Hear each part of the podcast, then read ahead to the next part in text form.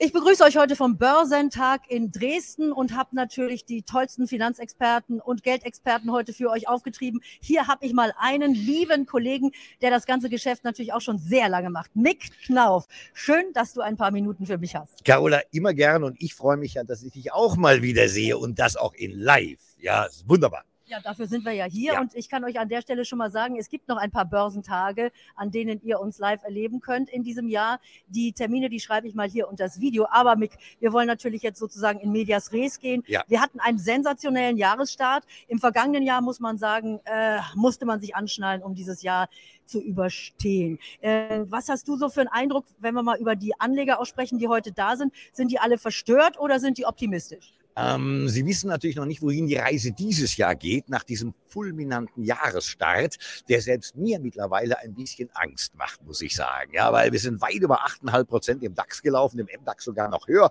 Und das nach einem tatsächlich schwierigen Jahr 2022 bin ich bei dir. Da haben wir noch drauflegen müssen und die Amerikaner noch mehr. Und wir entkoppeln uns von der Wall Street. Hat so auch noch nicht gegeben, muss man sagen. Und meine, jetzt bläst natürlich jeder zum Angriff und sagt, wir müssen, wir müssen, keiner will den Zug verpassen. Deswegen nageln wir uns gerade fest an der Marke von 15.000 beim Leitindex. Aber jetzt kommt ja Quartalsberichtssaison und das Thema Zinsen und Inflation haben wir auch noch im Markt. Also wohin die Reise dieses Jahr geht, man weiß es nicht. Thema Energie, Thema Krieg belastet natürlich nach wie vor und die Lieferketten kommen zwar so langsam in Ordnung, dauert aber alles noch. Ja, Moment, Moment, denn wenn wir gleich mal auf China mhm. zu sprechen kommen, so ganz äh, ausgestanden ist das Ganze ja Nein. da noch nicht muss mal hier mein, mein äh, Mikro ein bisschen einstellen. Wir sind nämlich hier jetzt tatsächlich live und handgestrickt vor Ort, wie ihr seht. Also ihr seht hinter uns dieses wunderbare Dresdner Kongresszentrum.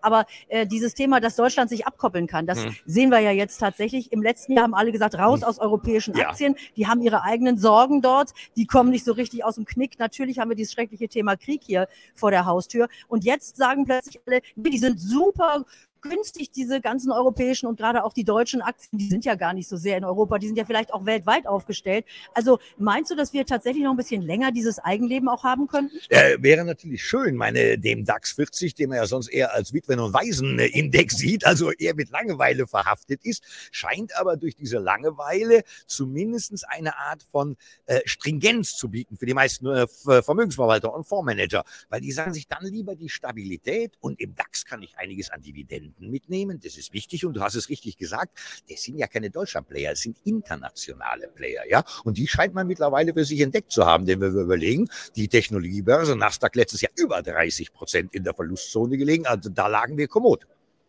Lass uns mal den Blick auf das Thema hm. Inflation richten. Das hat es ja gerade gesagt, ja. das bleibt uns in diesem Jahr erhalten. Ja.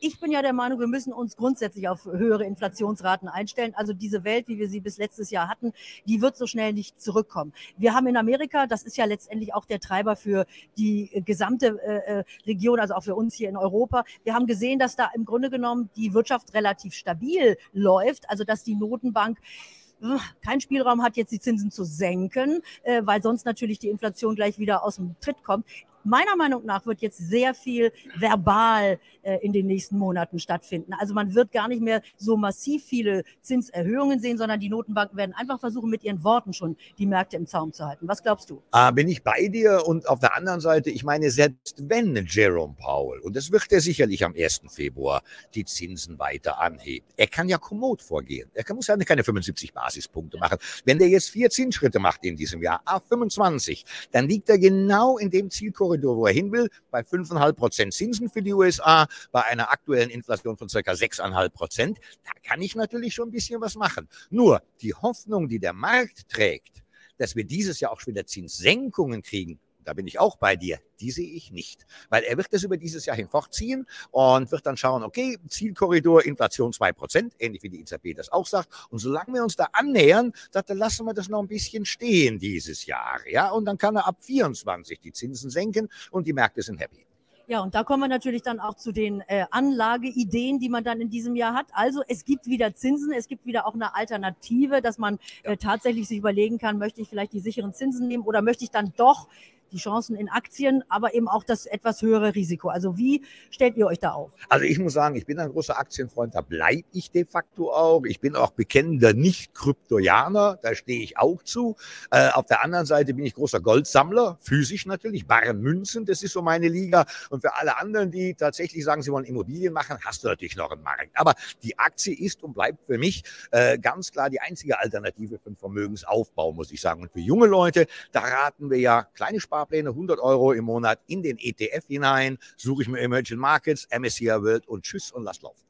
Mick, ich bin ja so froh, weißt du, dass wir sozusagen äh, diese gleiche, doch etwas langweilige Gangart vertreten, die aber, und das wisst ihr ja, ich stehe ja auch immer wieder dafür und sage euch einfach einen Sparplan und dann ruhig schlafen. Das ist nämlich ist die so. ruhigste Variante, yeah. mit der du wirklich über die Runden kommst, über die Jahre kommst und am besten, das ist auch mein Ratschlag, habe ich eben gerade hier auch auf der Bühne gehört, so einen Sparplan für Kinder so früh wie möglich anlegen ja. mit kleinen Beträgen und dann mit 18 kann das Kind dann alles Mögliche damit anfangen. Das kannst du mit 18, wenn ich als Kind anfange, wenn ich mit 18 anfange, anfange, dann kann ich natürlich auch noch 40 Jahre machen. Den Zinseszinseffekt, der ist nicht zu unterschätzen, ja. Und die 100 Euro, die tun niemandem weh. Die Jungs ein Wochenende weniger saufen und die Mädels einmal weniger Nägel machen im Monat, ja. Entschuldigung, aber dann bin ich dabei und kümmere mich um mein Alter, ja. Aber so muss man es ja mal realistisch sagen, gell? Nick, ich freue mich, dass äh, wir uns jetzt hier wiedergefunden ja. haben in Dresden. Ich hoffe, dass wir auch weiterhin jetzt äh, uns zum Austausch treffen. Ich komme auch gerne wieder zu euch. Ihr Lieben, das war mein Premierengast, Mick Knauf, hier von dem Börsentag in Dresden. Ich suche noch ein paar tolle Gäste für euch.